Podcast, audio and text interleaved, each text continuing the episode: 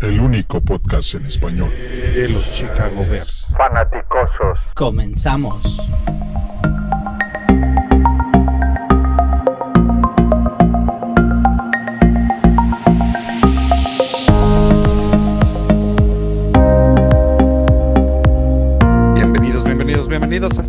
Episodio 99.99 de Los Fanaticosos, el primer y único podcast 100% dedicado a los Chicago Bears en español, a los Osos de Chicago. Hoy en la noche nos, de- nos acompaña eh, invitado especial Josh, Joshua Maya, ¿cómo estamos?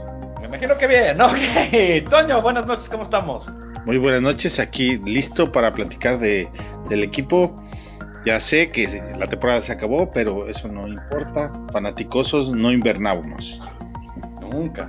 Nuestros no. Eh, Juancho, buenas noches. Señores, buenas noches. Pues como dice Toño, los fanaticosos no hibernamos y, y nos toca seguir al pie del cañón. Y buenos días a Paul, que nos acompaña del otro lado del, del charco es- este, en esta vez. Muchas gracias por acompañarnos, Paul. Buenas, buenos días. Buenos días, ¿qué tal? ¿Cómo están? Feliz poder platicar de- del cierre de la temporada y de qué se espera para este offseason. Pues perfecto. Pues vamos a saltar inmediatamente a- a- al tema. Eh, fue una temporada muy larga, 8 y 8. Hubo cambios inmediatos. Eh, fuera están eh, Harry Highstand y, y el- nuestro coordinador ofensivo. Y dentro llegó eh, Juan Castillo y este Laser. Laser. Laser. Eh, vamos a empezar contigo, Juancho.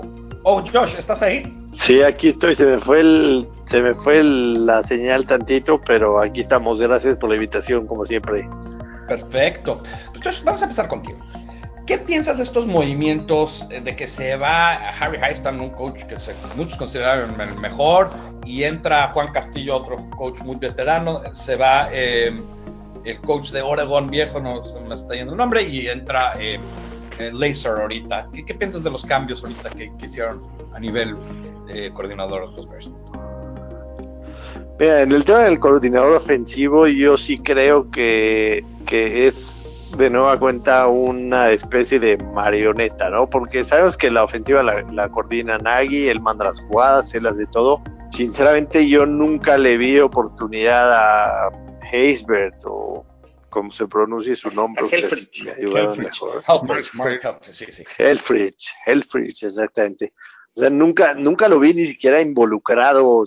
Ya, ya no hablemos, o sea, sus conferencias de prensa cuando una vez a la semana también pasan los coordinadores, sentías como que era un, un asistente más, ¿no? No el coordinador ofensivo que nosotros conocemos, eh, eh, sino simple y sencillamente un asistente más. Yo creo que él nunca ni tuvo oportunidad de poner su estilo, ni, ni de hacer absolutamente nada.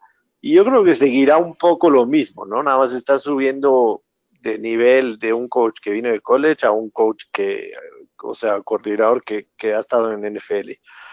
Yo, yo sí recuerdo cuando los Bengals hicieron el cambio de coordinador ofensivo y, y entró Laser, sí, sí vi un poquito de mejoría, ¿no? Pero pues también si vemos la ofensiva de los Bengals los últimos dos años, tampoco ha sido la, la gran cosa. Entonces, yo lo veo esto como una pantalla para que Nagy siga dirigiendo, teniendo ahí una marioneta con el título de coordinador ofensivo.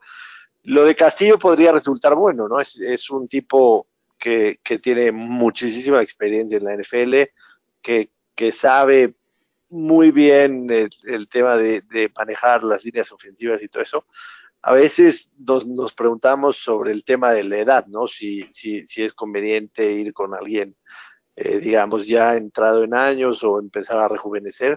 Y yo creo que no hay una constante, puede ser que funcione, puede ser que no funcione. El tipo sí tiene mucha experiencia, ha estado en equipos que han disputado el, el Super Bowl. Y yo creo que sí puede ser bueno tratando de, mejorar el tema de, la línea ofensiva que se adapte un poquito más a todo lo que es la manera de jugar de, Trubisky, que, que, si lo vimos esta temporada sin, sin esa tranquilidad para mantenerse en la bolsa de protección, salía para un lado para el otro. Yo, yo creo que puede ser positivo, sinceramente, pero, pero no lo veo como el cambio wow que, que va a ser la diferencia en, una temporada a otra. Este, Juancho, ¿tú, tú, ¿tú qué opinas acá? Ah, Bueno, eh, yo los que los que me conocen y, me siguen saben un poco que, que, yo no estoy muy a favor de, de, que Nagy sea el verdadero coordinador ofensivo de, de, los Chicago Bears, porque a mi opinión ha demostrado que es un entrenador que es demasiado predecible mandando jugadas, que es demasiado predecible eh, en, su toma de decisiones y en sus desesperaciones cuando, cuando algún partido se le empieza a salir de control. Entonces, pues la llegada de, de Laser, eh, pues lo único que nos, que nos hace ver es que, lo que lo que nadie estaba buscando y por lo cual Shurmur eh, al final decidió firmar con, con Denver, pues es que simplemente quería un, títere más ahí para, para nada más hacer la pantalla y cubrir como, como el puesto. Eh, lo de Castillo se me hace se me hace algo bueno en el sentido que es un entrenador que no solo eh, es entrenador de línea de línea ofensiva, sino que también es alguien que tiene la capacidad de desarrollar el juego, el, juego terrestre. Entonces, creo que por ahí podría haber alguna, alguna mejora, al igual que el cambio de entrenador de Tyrants. Yo creo que, que ese es, ese es una pequeña señal de que esta, este offseason vamos a ver un cambio en, en, nuestro, en nuestro equipo de Tyrants. Yo esperaría por ahí que, que ya no esté, que traigan a alguien, posiblemente que, llegaran a, cortar o hacer algún trade por Burton, pero no lo sabemos. Al final todavía es muy temprano, todavía no, no llegamos ni siquiera al, Super Bowl, entonces creo que, creo que lo que sí nos está diciendo las decisiones que se tomaron es que se dieron cuenta que la gran falla esta, esta temporada fue la ofensiva, sobre todo la línea ofensiva y, el ataque terrestre. Eh, Paul, yo sé que tú tienes una opinión bastante, que difiere bastante de, ellos y quiero, quiero que tú contestes de una vez. Eh, ¿qué, opinas aquí? Sí, definitivamente difiero de lo que comenta Josh y Juancho, porque tú, tú tratas desde un punto de vista de liderazgo tratas de armar tu equipo de la mejor manera en la que también puedas delegar. Nagy tiene muchas funciones también como head coach y necesita un muy buen soporte en ese coordinador ofensivo. Claramente, los problemas graves que tuvo la ofensa tuvieron parte que ver con Nagy, obviamente, no, no, no, no lo estoy eximiendo para nada de sus responsabilidades de la ofensiva 2019, pero también tuvo que ver mucho con, con el liderazgo y con la ejecución que logró Helfrich con los jugadores. Y ahí entra Laser. Con experiencia, con jugadores de NFL, es muy diferente tratar jugadores de NFL que, que tratar jugadores de colegial. Y, está haciendo un experimento de, Nagy trayéndose a Helfrich. Eh, un, experimento que al final del día no, no, no funcionó. y, y yo le voy a dar un aplauso a Pace y a Nagy por hacer este cambio. Yo lo comenté en alguno de los podcasts anteriores que iba a estar muy decepcionado si no corrían a Helfrich. Y afortunadamente esto sucedió porque claramente Helfrich no, era, no hizo su trabajo, que era asegurar que en el campo se ejecutara correctamente bien el sistema. Y claramente veíamos que, que receptores no seguían correctamente algunas de las rutas, la línea no seguía sus asignaciones múltiples castigos que, nos hacían explotar el cerebro en, muchas ocasiones. Entonces yo, estoy muy contento con los cambios, obviamente hasta no ver, no creer, y vamos a ver esto que trae, pero, yo, lo veo con, optimismo todo esto que se hizo. Y luego solamente, perdón, comentando sobre el cambio de Histam a Castillo, eh, esto no quiere decir que Histam sea considerado un mal coach, al contrario, yo creo que lo valoran y, y yo creo que fue un buen coach, simplemente otro experimento que intentaron hacer las cosas diferentes como para traer a gente de diferentes sistemas y ver cómo amalgamaba, Nagy se da cuenta que ahora tiene que regresar a las raíces y que más bien prefiere traer a gente que conozca su sistema y fortalecer la, la ejecución, que claramente fue el problema. Más que nuevas ideas, ejecutar. Yo creo que ese va a ser el lema de 2020 y la verdad estoy de acuerdo. Yo creo que fallamos más en ejecución que, que en la creatividad que hubo en el sistema ofensivo Nagui. Toño, otro, otro gente que te- otra persona que tiene todavía otra opinión sobre este tema, Toño. Tú- quiero oír, quiero oír tu, tu opinión aquí. Bueno, Laser viene, viene de otros equipos, pero utiliza el, el mismo concepto, RPO. O sea, cambias, cambias la persona, pero a mí me da la impresión por quién es, y me puse a investigar un poquito sobre su lo que ha ejecutado en otros equipos, y él viene de un sistema de RPO. Para eso lo traen, para establecer el ataque terrestre de una mejor manera. Utiliza mucho a los, a los receptores del slot con el corredor. Esa combinación es la que lo hace fuerte a él y donde quizás pueda sacarle mucho más provecho a la parte que tenemos. El cambio de Castillo, bueno, esperemos que sea bueno. Lo que sí es un hecho que a le siguen debiendo mucha lana y se le va a seguir pagando. Eh, no es por la cuestión del dinero, obviamente no es mío, ah, pero el asunto es que te dice sobre el equipo qué es lo que ellos, eh, las decisiones que tomaron. Los dueños de los Bears no hacen eso regularmente. Ellos o, se quedan con el, no van a pagar doble por la misma posición. Difícilmente van a pagar doble por la misma decisión. A mí la lectura que me da es que nuestro staff está en, en alarma roja y está buscando la manera absoluta de buscar que esto funcione el próximo año y está un poquito de desesperación siento de parte de, de, estas contrataciones. Lo de, de Filippo es bueno, es bueno, lo traen porque Nagy lo dijo en la conferencia de prensa, necesitan que, que el coreback que tenemos aprenda a leer las coberturas mucho mejor. Y la fortaleza de Filippo es esa, ¿va? enseñarle a un coreback cómo, cómo hacer esas lecturas de las defensas. Uh, estará por verse si, si tiene todo lo que se necesita para hacerlo en, en un off-season y que dé resultados de inmediato. Tengo mis dudas al respecto por el tiempo, no por el personal, pero por el tiempo. Y vamos a ver qué sucede, ¿no? Pero fuera de eso, lo demás, pues sí, sí como que parece como que pataditas de ahogado, la verdad. Mira, es interesante porque todos tenemos otra opinión sobre este tema. Eh, John de Filippo a mí se me hace una super contratación.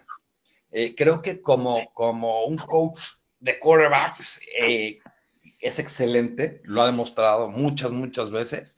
Eh, Laser estaba, yo estoy del otro lado, yo siento que no fue la mejor contratación. Castillo, muy buena. Y creo que lo que hoy leí un artículo muy bien interesante que decía que, decía que van a tratar también de quitar algo del RPO, y esa es la razón que metieron a Castillo, eh, para crear un poco más de lo que le llaman power running, eh, eh, corridas de poder. No es la eliminación total, no es la eliminación total de, del RPO, pero sí van a eliminar eh, algo de eso, porque la verdad lo que, lo que paró o lo que frenó el RPO muchas veces fue las pésimas decisiones de Mitch. Y esas, el RPO se conoce por, ser un sistema muy sencillo, no es un sistema tan complicado. O, el, o el, end está met, se está metiendo, no se está metiendo. Metieron a tres coaches de quarterback, porque después también tienes a Ragone, que ahora es eh, eh, lo que le llaman eh, coordinador de juego de aéreo, y metieron a tres quarterback coaches para ver si pueden rescatar a Mitch Trubisky. Mitch Trubisky va a ser, yo creo que Nagy se dio cuenta que este es su último año, si no, si no dan la vuelta. Y dijo, pues, ¿cómo salvo esto? Pues me, tratando de salvar este quarterback. Si salvo este quarterback, me salvo, y si no, pues a control chamba otra vez. Pero bueno, eso es el lado ofensivo del balón. Ahora, yo, yo tengo una, una, pregunta, y creo que yo aludí que yo pienso que es el último año de, de, de eh, si es que no le da la vuelta. Josh, yo quiero empezar contigo. ¿Qué tiene que hacer Nagy para salvar el trabajo? O, o, o inclusive tiene otro, o no tiene que hacer nada.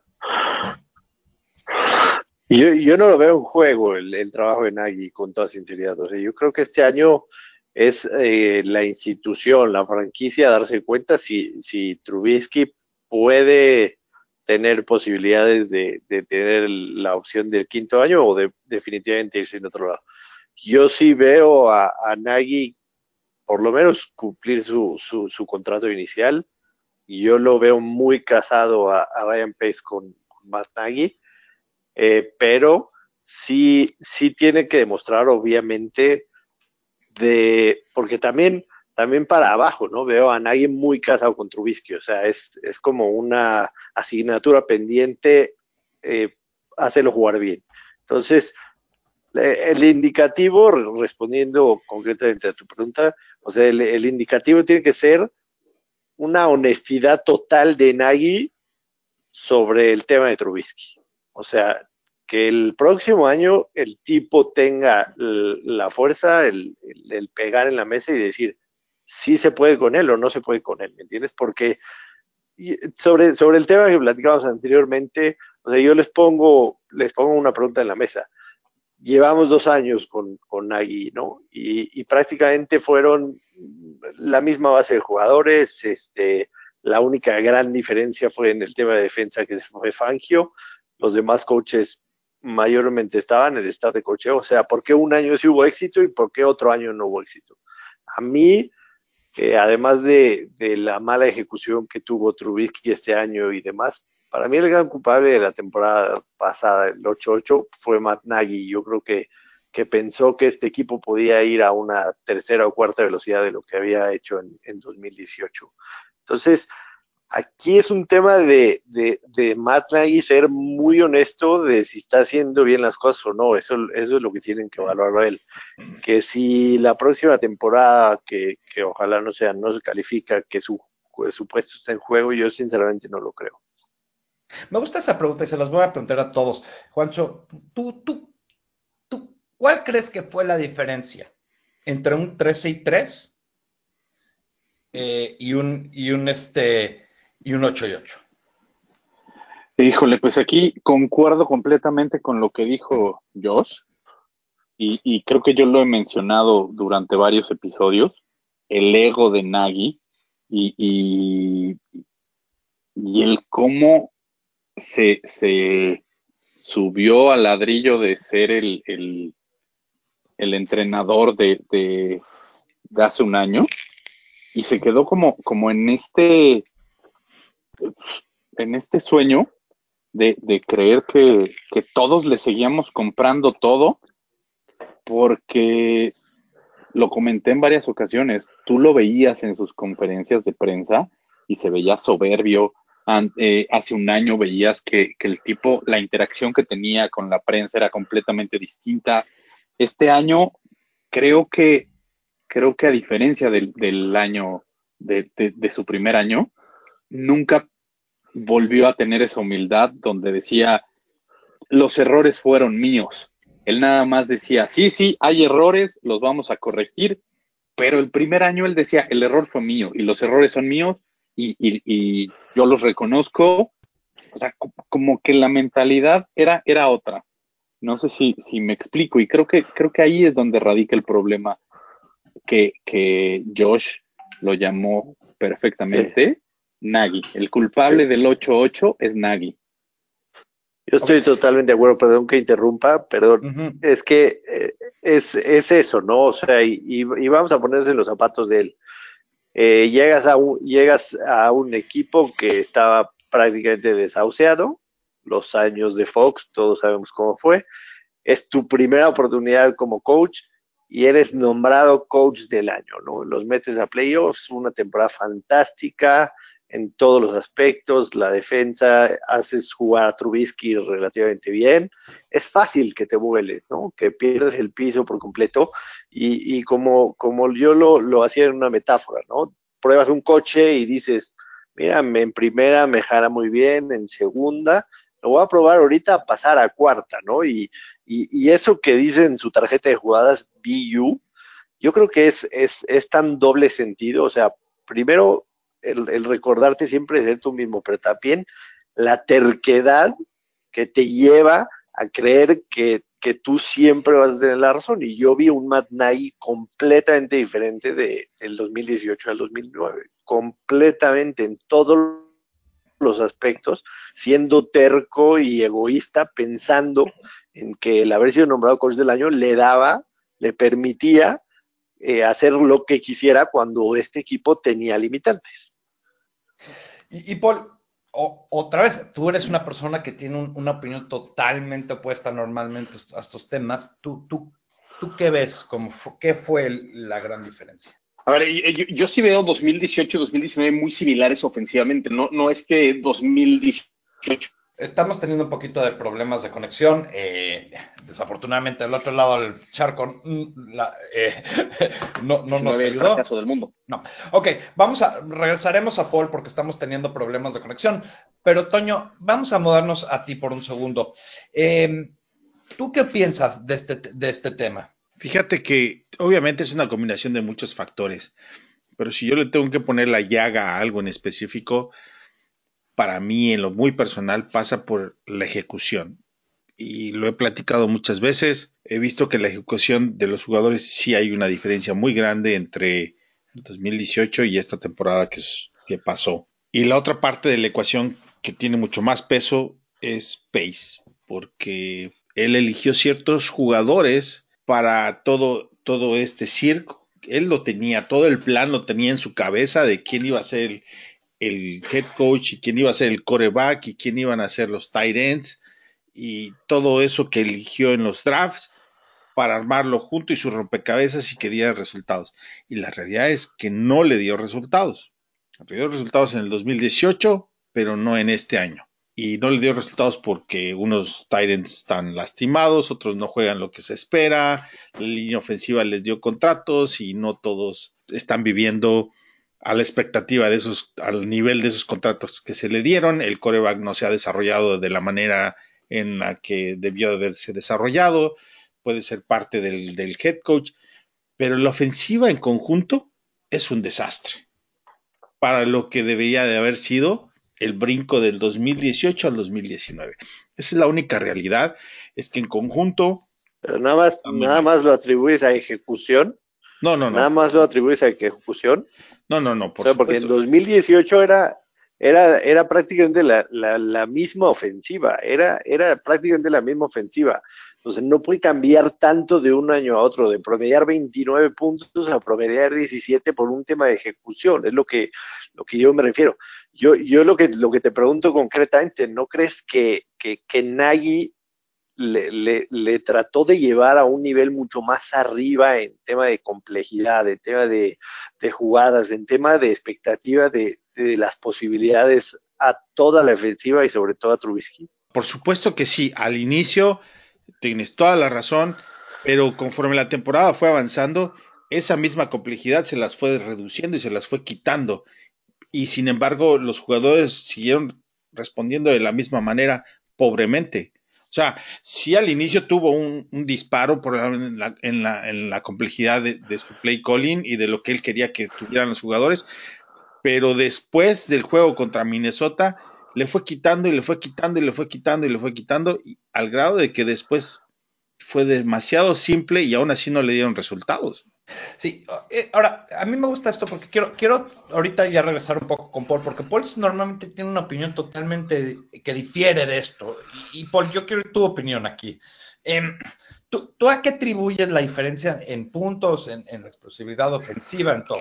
Sí, yo, yo, yo, sí difiero que 2019 fue muy diferente a 2018. 2018 tuvo un elemento increíble de fútbol complementario con la defensa, que jugó a un nivel elite espectacular. Fue la, mejor defensa de la NFL en 2018 y, y realmente no hubo un, un, segundo que estuviera cerca. No solamente anotaban puntos, sino dejaban eh, a, a, la ofensiva de, de los osos muy cerca. Lo que sí fue terriblemente decepcionante es justamente eso, que se mantuvo el status quo, en mi opinión. Y, y, eso, eso hizo que la ofensa no diera ese, ese salto que se necesitaba cuando la defensa ya no fue elite. Y, y, eso, y eso es lo que ahora, en mi opinión, a Nagy le, le, le, le hace un, un, despertar y decir, no puedo mantener el status quo para 2020. Y en eso yo admiro que, hay, repito, que sea honesto consigo mismo y que diga, con este staff de cocheo no voy a llegar donde quiero. Y necesito hacer estos cambios, necesito hacer estos ajustes, porque en este tercer año, ahí sí es inaceptable mantener el, el status quo de los primeros dos. ¿no? Entonces, ese, esa es mi perspectiva. Y, y, yo sí creo que con estos cambios está poniéndose en una posición de fortalecer la ejecución, ¿no? creyendo en su sistema. Entonces aquí están los que creen en el sistema como yo, creo que esto va a servir porque la ejecución se va a mejorar. Los que no creen en el sistema, pues obviamente no estarán de acuerdo. No, no por supuesto. no, pero, espérame, porque es importante declarar. Entiendo el punto de vista de lo que dices, pero no me puedes decir que trae un, un coordinador nuevo que tiene que aprender el mismo sistema que los jugadores ya saben, va a ser algo de inmediatos resultados para este equipo, ¿no? Mira, o sea, yo, yo esto te lo voy a contestar de dos maneras. Número uno, claramente la ofensa de 2018 fue experimental, trayendo a gente de diferentes sistemas, tanto en línea ofensiva con, con Histand, como Helfrich de RPOs, Si tú, etcétera. si tú ves a Lason, por otro lado- sí, pero yo no los veo diferentes, los veo similares. Ok, Ahora, y, yo- y- yo- yo- y nada más una, una cuestión, David. Este, y el segundo punto es claramente el sistema funciona y lo estamos viendo con la ofensiva de, de los Chiefs. ¿no? O sea, la, la verdad es que tenemos, tenemos el sistema correcto, tenemos el sistema correcto y el, y el, y el sistema está ahí. No, nomás, nos falta talento. llantas y motor, haciendo la analogía de, de- de Joshua. No, bueno, pero nos falta llantas, motor tengo- y aerodinámica. y- Quiero, quiero regresarme un poco porque, porque sí creo que, bueno, mira, Paul, Paul está en su derecho, Paul es una persona muy optimista y, y- y creo que, que- que necesitamos algo para balancear, especialmente después de una temporada tan decepcionante. Yo, yo, yo les voy a decir lo que, lo que yo observo este año. En la NFL, hay do- y lo he dicho muchas veces, hay dos tipos de equipos, los que están mejorando y los que están empeorando. El año pasado, o sea, del año 2018, 19 al 18, al 19, 20, el- la gran diferencia fue que no hicimos ningún cambio. Pensamos, ya le hicimos, este equipo, metemos a jaja, Clinton Dix en vez de Amos y ya está, este equipo ya está para Super Bowl. eh, y, y, y, y todo mundo en esta mesa lo dijo. O sea, no, bueno, o sea, no voy a hablar por todos, pero yo lo dije en esta mesa. Y, creo que ese fue un error. Fue hubris. Hubris de parte de Pace. Hubris de parte de Nagy. Hubris de parte de los jugadores. Y, es, y eso es algo que necesitamos hacer este año. Mejorar en todos los aspectos de este equipo, porque hay mucho hueco. Y mucho hueco porque una de las diferencias muy grandes entre un año y otro fue eh, en el 2018-19 casi no perdimos a jugadores por, eh, por periodos o sea, extendidos de, que casi nadie se lastimó. Fuimos de los equipos más saludables. Eso no es sostenible en la NFL. Pero al mismo tiempo, no conseguimos a jugadores que, que tapen esos huecos también. O sea, sí, estuvo, eh, digo, tienes a middle linebacker, fue la excepción que prueba que prueba la regla. Yo siento que para este año necesitamos mejorar este equipo drásticamente. Necesitamos darnos cuenta que si queremos ganar el Super Bowl estamos muy, muy lejos, no muy, muy cerca. ¿Y por qué? Porque otros equipos constantemente nos van a copiar el sistema, nos van a se van a adaptar y si mantenemos el status quo, nos van a comer el mandado. Y creo que es parte de la situación que, que se está viendo ahorita. Ahora, sencillamente creo que todo el mundo estamos de acuerdo que aquí se necesita el lugar más, el, eh, el lugar más fácil a donde arreglar ah, es probablemente tight end. Fácil porque pues un quarterback no lo vas a conseguir tan fácil. Pero un tight end es algo que puedes mejorar inmediatamente. Eh, esta ofensiva funcionaba en su mejor momento cuando Burton estaba jugando bien. Burton lleva un año y medio sin jugar bien. Eh, pero cuando estaba jugando bien, esta ofensiva calibraba de otra manera. Guardando perspectivas y diferencias, Kansas City y Filadelfia utilizan mucho su tight end y eso, eh, eso ha hecho que, que ese- esos sistemas eh, florezcan. Y es algo que Matt Nagy no ha tenido. Entonces, eh, el experimento Shaheen, el experimento Burton, yo creo que ya se acabaron y necesitamos traer a más gente y necesitamos mejorar en todas las líneas. Entonces, en otras palabras, para resumirlo rápido, o estamos mejorándonos o estamos empeorando. Eso de pensar de que nos quedamos igual y, y- y la continuidad nos va a dar el Super Bowl es una mentira y es una falacia y eso lo aprendimos a golpes. Ahora. David. David, eh, No, pero rápido, mira, eh, yo creo que aquí algo que se nos está olvidando y creo que es un poco de lo que a lo que Josh y yo nos referimos con el tema de Nagy y, y por, por decirlo así tan tan rápido y tan sencillo como de quién fue la ocurrencia de cambiar a Whitehair a guardia y poner a Daniel de, de centro. Eso fue de Nagy. Eso no fue, no fue hesitant. No, no, no. No, es- perdóname, por- Nagy, porque- Nagy tiene la responsabilidad. Por, Por eso, eso. básicamente podría haber sido. Highstand. Por eso, pero a ver, si, de- si después de tres juegos estás viendo que no te funciona, ¿por qué lo forzas a seis? O sea, ¿por qué eres necio y dices, ah, no, este experimento me tiene que funcionar? Simplemente, perdón, señor, no me está funcionando porque ninguno de los dos le, lo estoy aprovechando como los aproveché el año anterior. Pues, ¿Sabes qué? Cancelamos esto, regresemos. ¿Para No qué, estoy de acuerdo. ¿para qué, que ¿para qué arreglas algo? Pero ¿Para qué arreglas algo que no está descompuesto? Inclusive Cuando esos dos cuenta- jugadores son muy buenos, los dos. Sí. Estuvieron fuera de posición. Perfecto. Sí. Mi problema es más con los tackles. De los dos lados. Pero inclusive, también, se dieron ¿de quién es la decisión? ¿De quién es la decisión de no ¿Cómo puedes reforzar, de no reforzar la línea? la línea ofensiva? Si hiciste el error, tratas de ver si pu- puedes hacer que funcione. Pero de trajiste a alguien, juegos, perdóname, seis juegos no se me hace una, una eternidad para ver si funciona una cosa en, en- en la línea ofensiva. La línea ofensiva, eh, ahí es una posición para que veas que, que la estabilidad es muy importante. Tú ves todas las mejores líneas ofensivas de la liga y la única cosa que tienen en común es la estabilidad. eh, sí y no. Siempre están tratando de mejorar. Y a Daniel, cuando fue centro, lo dominaron todo el tiempo. Tú dime una línea ofensiva que está en el top 5 que está cambiando constantemente. No, pues las que están no, en el Super. Bowl no son top 5. de No, no, pero estamos hablando de cuáles son las mejores líneas ofensivas de la liga. Dallas, dime y una. Pittsburgh. Pero tienes buenos una. backups. Aquí trajiste buenos backups.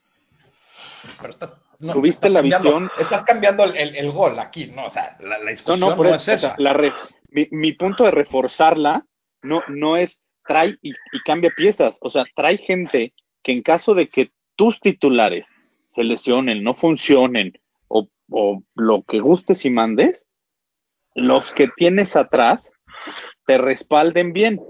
Pero, eh, es lo mismo. Eso, eso es, eso es culpa. eh, Y aquí creo que es algo que aludió Castillo le va a sacar, de Castillo, Castillo le va a sacar agua a las piedras. No le va a sacar agua a las piedras. No, no, tampoco. Paul, tú quieres agregar algo aquí, ¿no?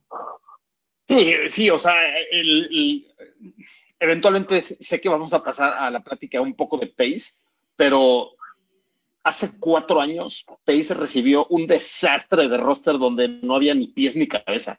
Y la verdad es que cuesta mucho trabajo construir rosters en la NFL.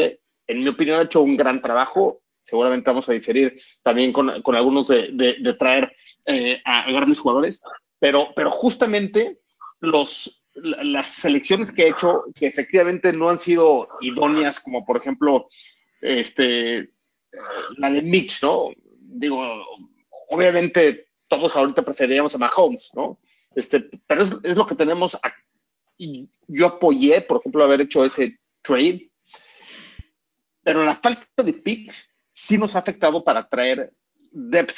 Ahora, con los picks que ha tenido, generalmente le ha pegado, ¿no? Y, y sí nos ha afectado. Si no tenemos el, el nivel de talento, obviamente, a la ofensiva todavía, pero por lo menos ya lo tenemos en la defensiva. ¿Qué tan pacientes seremos El con asunto es que cuando lo tengan ya no van a tener la defensiva. Porque creo, creo que estamos tocando el tema medular aquí, que, porque creo que eh, hemos platicado mucho de Nagy, hemos platicado muchos, pero yo quiero tocar el tema Pace. Josh, ¿tú cuál es tu opinión sobre Pace? Yo le veo cosas buenas y cosas malas.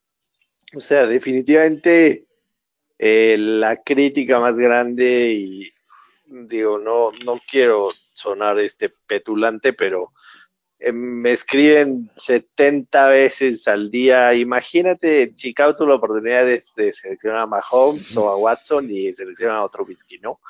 Eh, en ese tema particular, eh, seamos muy sinceros, todos, todos en aquel draft del 2017 estábamos metidos, teníamos la tercera selección.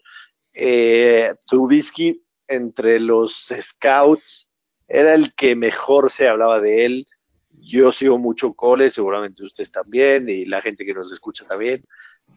Patrick Mahomes en Texas Tech era un tipo totalmente este, despachado, ¿no? Le fascinaba lanzar bombas y evidentemente en la conferencia que juegan es todo ofensiva, nada defensiva.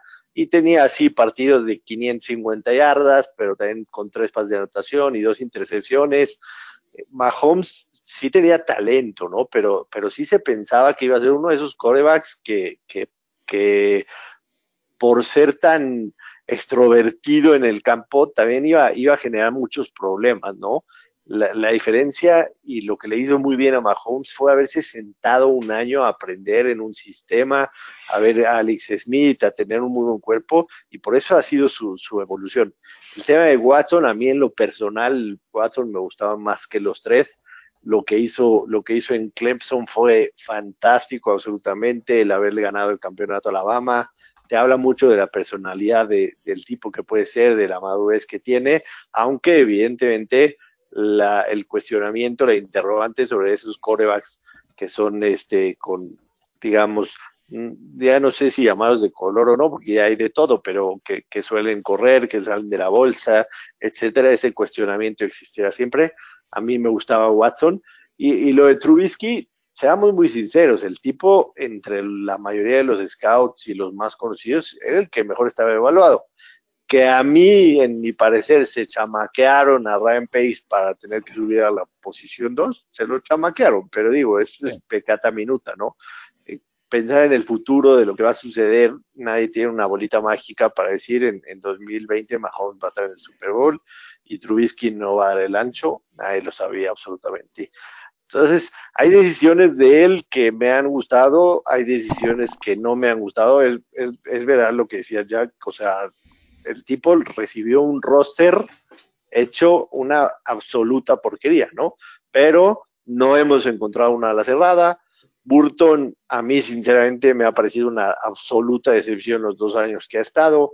Eh, Shaheen no se puede mantener sano y tampoco ha dado el ancho hay claroscuros, no, no lo calificaría como mala definitivamente, pero tampoco como, como una labor excelente. Yo creo que tiene sus positivos, tiene sus negativos y definitivamente empiece, empezamos ya a esperar mucho más de él hacia el futuro, ¿no? Como que sus primeros años de aprendizaje ya pasaron, el, el beneficio de la duda ya se lo dimos y ahora sí, su su margen de error se empieza a cortar. También sobre el tema que hablabas, perdón que me extienda tantito, pero, pero yo me, quedé pensando. O sea, la, temporada de 18, de 8-8 la, la, tachamos de desastrosa. ¿Por qué? ¿Por las expectativas que teníamos o porque, o porque definitivamente estuvimos a dos partidos tontos que perdimos de haber llegado a los playoffs? Me refiero a los partidos concretamente contra los Chargers y los Raiders.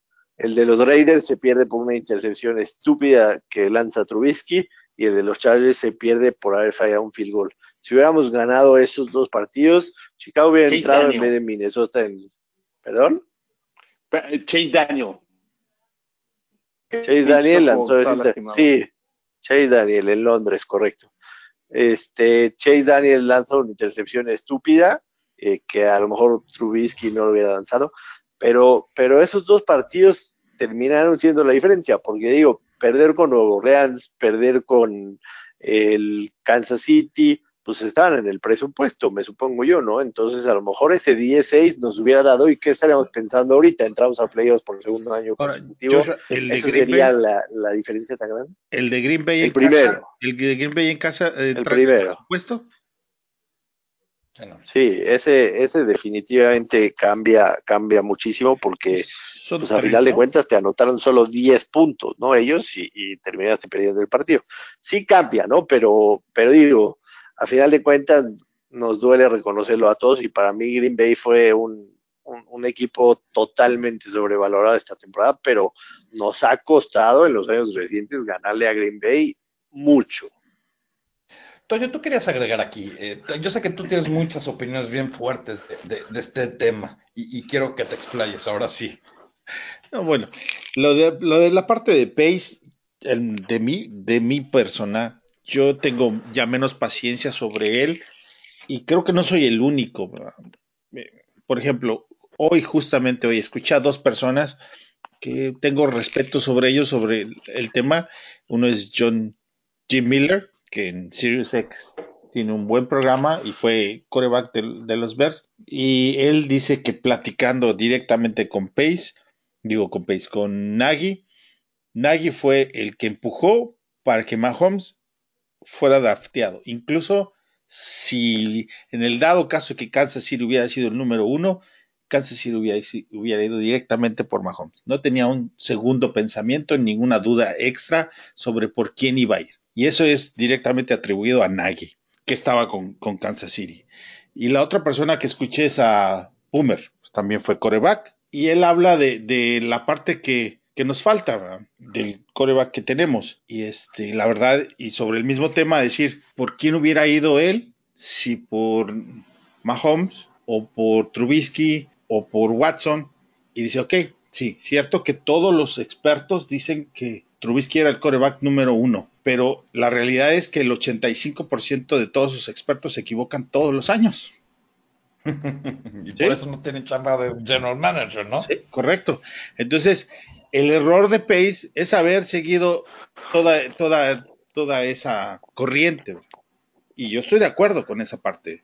Y Pace ha fallado en dos partes. Una, en draftear un coreback o contratarlo en agencia libre. Y que no ha podido draftear pass rushers. Trajo a uno, pero no ha drafteado pass rushers. Y eso también es un gran problema para el equipo. Entonces, eh, dos de las posiciones más importantes para cualquier equipo de la NFL, el señor ha fallado consecutivamente y constantemente. Entonces, yo creo que sí ya lo tenemos que poner en la silla, en el asiento caliente. Si no es, pues no es, ¿verdad? Porque se le han dado bastantes años ya. Tomó un equipo muy malo, sí es cierto. Nos llevó a 8 a 8, perfecto. Pero las, la temporada más buena, que fue la anterior, del año anterior, no es suficiente como para salvarle el pellejo, desde mi punto de vista. Ahora, yo, yo quiero interceder aquí rápido, disculpen. Eh, creo que, eh, Toño, lo que tocó es, es, muy importante, ¿no? ¿Cuáles son las posiciones más importantes en cualquier equipo? Obviamente el quarterback, número uno. En cualquier equipo, esa es la posición más importante. Número dos, y esto es empate, un poco técnico, me voy a ir un poquito a hacer trampa, pero es pass rusher y tackles. Aparte de Khalil Mack, ¿están felices con el quarterback o los tackles?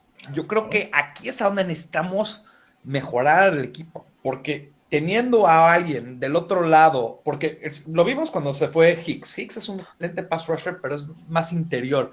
Si tenemos a un complemento para, para Khalil Mack afuera, nuestra defensiva puede hacer cosas maravillosas, como lo que mira lo que está haciendo San Francisco. También, si podemos tener a dos tackles mejores, le puedes dar 1, 1.5 segundos más a Trubisky y eso cualquier cornerback puede ir de mediocre a bueno, de bueno a excelente con un segundo, un segundo y medio más. Eso es, eso es cualquiera. Y creo que si bien yo ya no me voy a meter en la discusión de el hubiéramos, uff, podríamos haber tenido, sí, pues sí, claro, podríamos haber tenido, no lo tenemos, ya, no me voy a pegar, no me voy, eso ya, eso es obvio, eso ya no se va a ganar. Pero no significa que no puedes ganar un título sin un buen coreback. Mira, en mi opinión, mira San Francisco, ahí está el blueprint. Dicen que la NFL es una liga de copiones. Estamos más cerca de ser San Francisco que de ser eh, eh, Kansas City. Nuestra defensiva está a, dos o tres jugadores, a dos jugadores de ser la defensiva de, San Francisco y estamos a muy, muy lejos de ser la ofensiva de Kansas City. Rápido, retomando un poco el tema de, de, de la selección de, de, corebacks. Yo creo que aquí, y voy a hacer rápido esta comparación, 2012 sale número uno Andrew Locke en el draft, sale número dos Griffin tercero y Russell Wilson cae hasta la tercera ronda. Señores, en ese draft alguien hubiera pensado que Russell Wilson iba a ser la superestrella que soy. Nadie. El tipo jugaba en, en, en, la Universidad de Wisconsin, si no mal recuerdo. Era bueno, pero hasta ahí. Al final recordemos que, que muchas de las elecciones siempre se dan eh, con base en, en, las proyecciones que tienen los, los jugadores.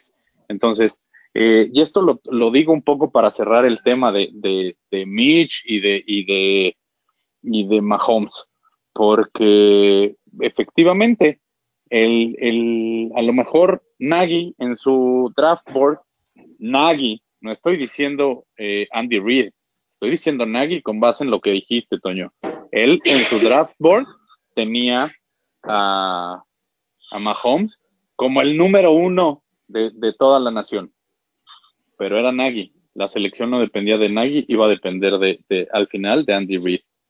Si lo hubieran tomado o no, eso iba a ser completamente distinto cuando si hubieran tenido la selección 1. Tuvieron la selección 20 y algo, creo, y ahí se lo llevaron. Entonces, eh, ¿a, ¿a, qué voy con esto?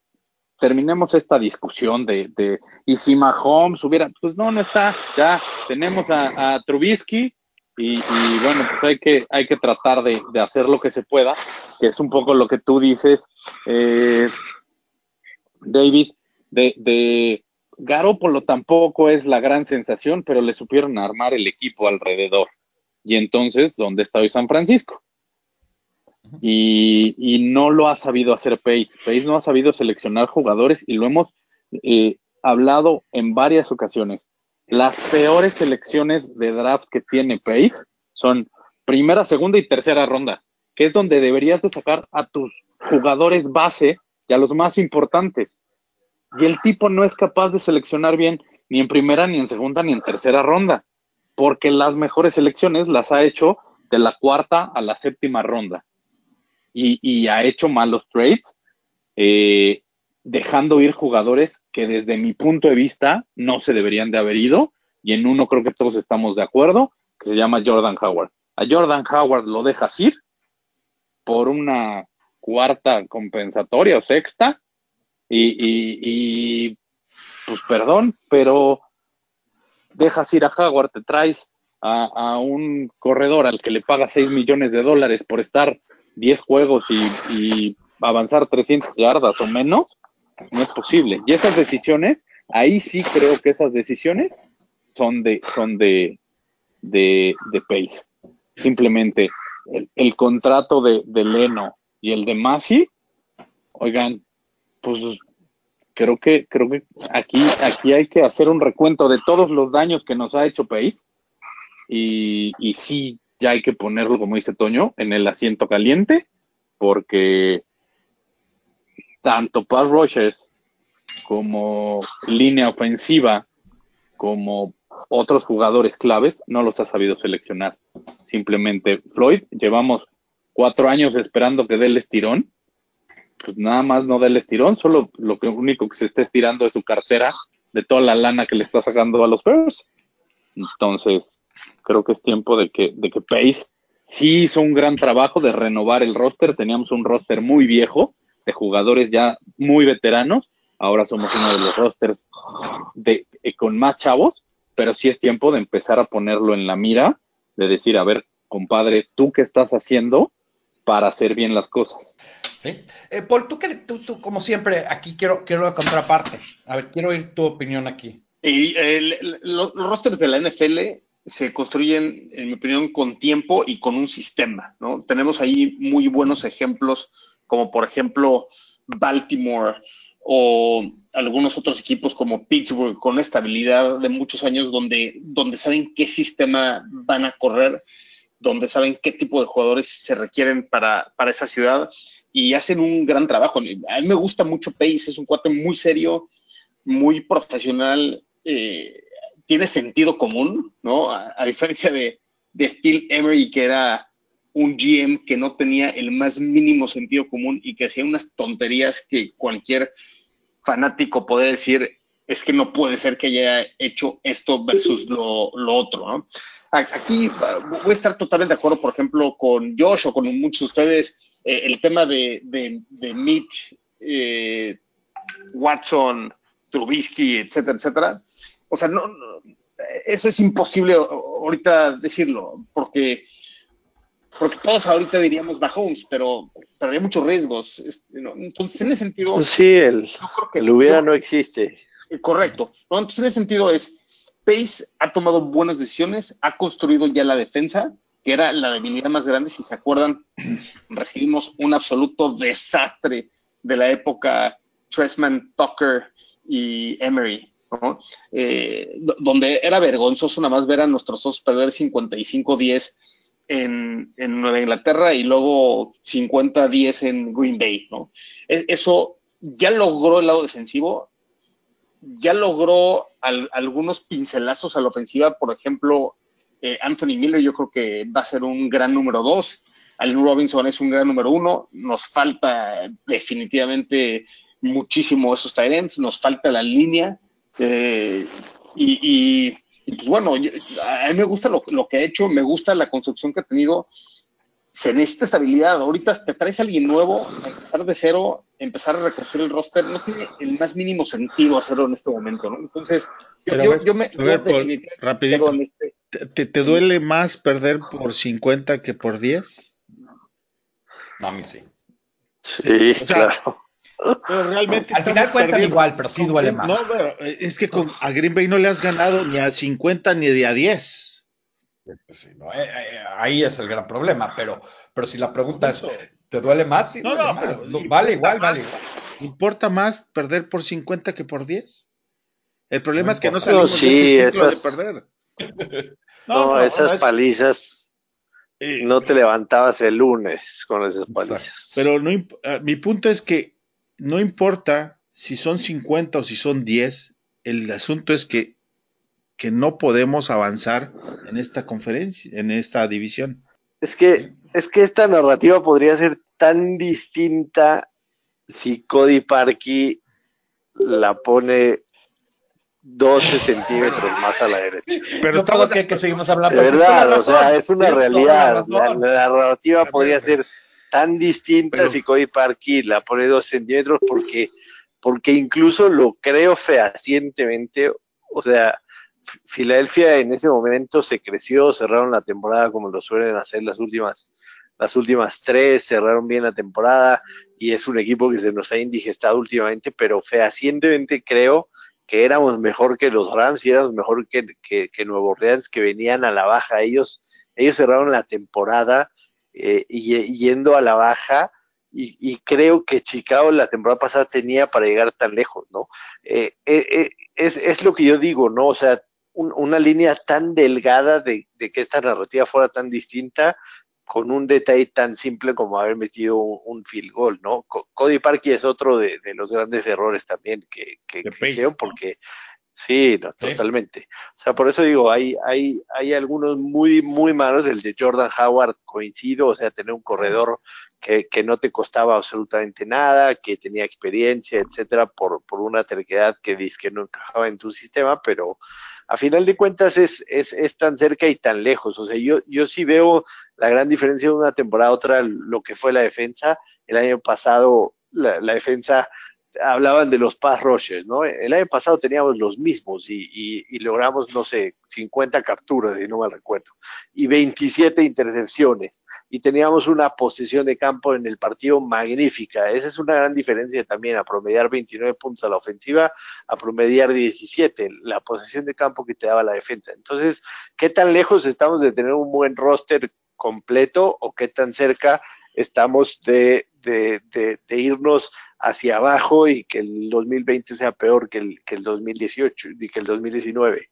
Yo creo que, que son detalles sencillos y, y sí creo que, que, todo empieza con, con Matt Nagy tratando de regresar un poco a sus bases. No puedes dar un salto tan grande, o sea, lo estamos viendo en, en Andy Reid mismo, ¿no? Andy Reid llegó al Super Bowl en el 2004 y lo está volviendo a hacer después de 16 años no es fácil, por supuesto, pero son años de aprendizaje, de lecciones, de mejoras, de, rodearte de un buen equipo.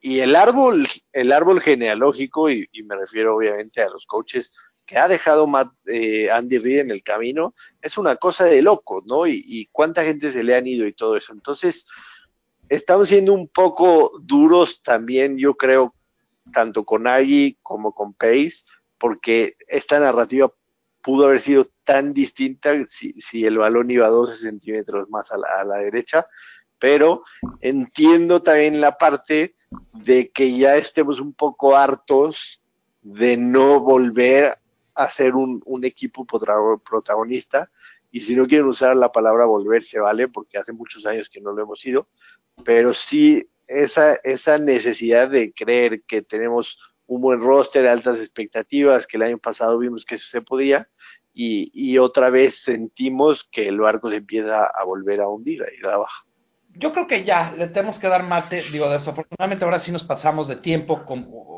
con excelente plática y vamos a tener más de estos. Híjole, tocamos buenos temas y, obviamente hubo, hubo discusiones y hubo discrepancias que para eso nos tienen. Si tienen ustedes todavía otra opinión, por favor compártanla con nosotros. Eh, vamos con todos para que nos den sus eh, handles de Twitter para que puedan interactuar con nosotros. Josh, ¿cuál es tu handle de Twitter? Es arroba place of the week. Arroba Place of the Week. Juancho, ¿cuál es tu eh, handle de Twitter? Es arroba juanchoname34, todo seguido. Perfecto. Paul, ¿cuál es tu handle de Twitter? Arroba Oso Chicago, ahí los espero. Les mando un abrazo. Igual, diviértete mucho por allá. Toño, donde hace frío, menos 22 grados. ¿Cuál es tu handle de Twitter? Arroba Pace en el hot seat. arroba Yeme Contreras y por ahí estamos. El mío es arroba Bears en espa eh, eh, eh, Bears pero me pueden encontrar como Bears en español. También acuérdense que estamos tuitando por Fanaticosos.com. También nos pueden encontrar por nuestra página de Facebook, Fanaticosos, en Facebook. Y los dejamos, como siempre los dejo, con la palabra que todo con la frase que todo Bear ama, Bear Down Chicago Bears.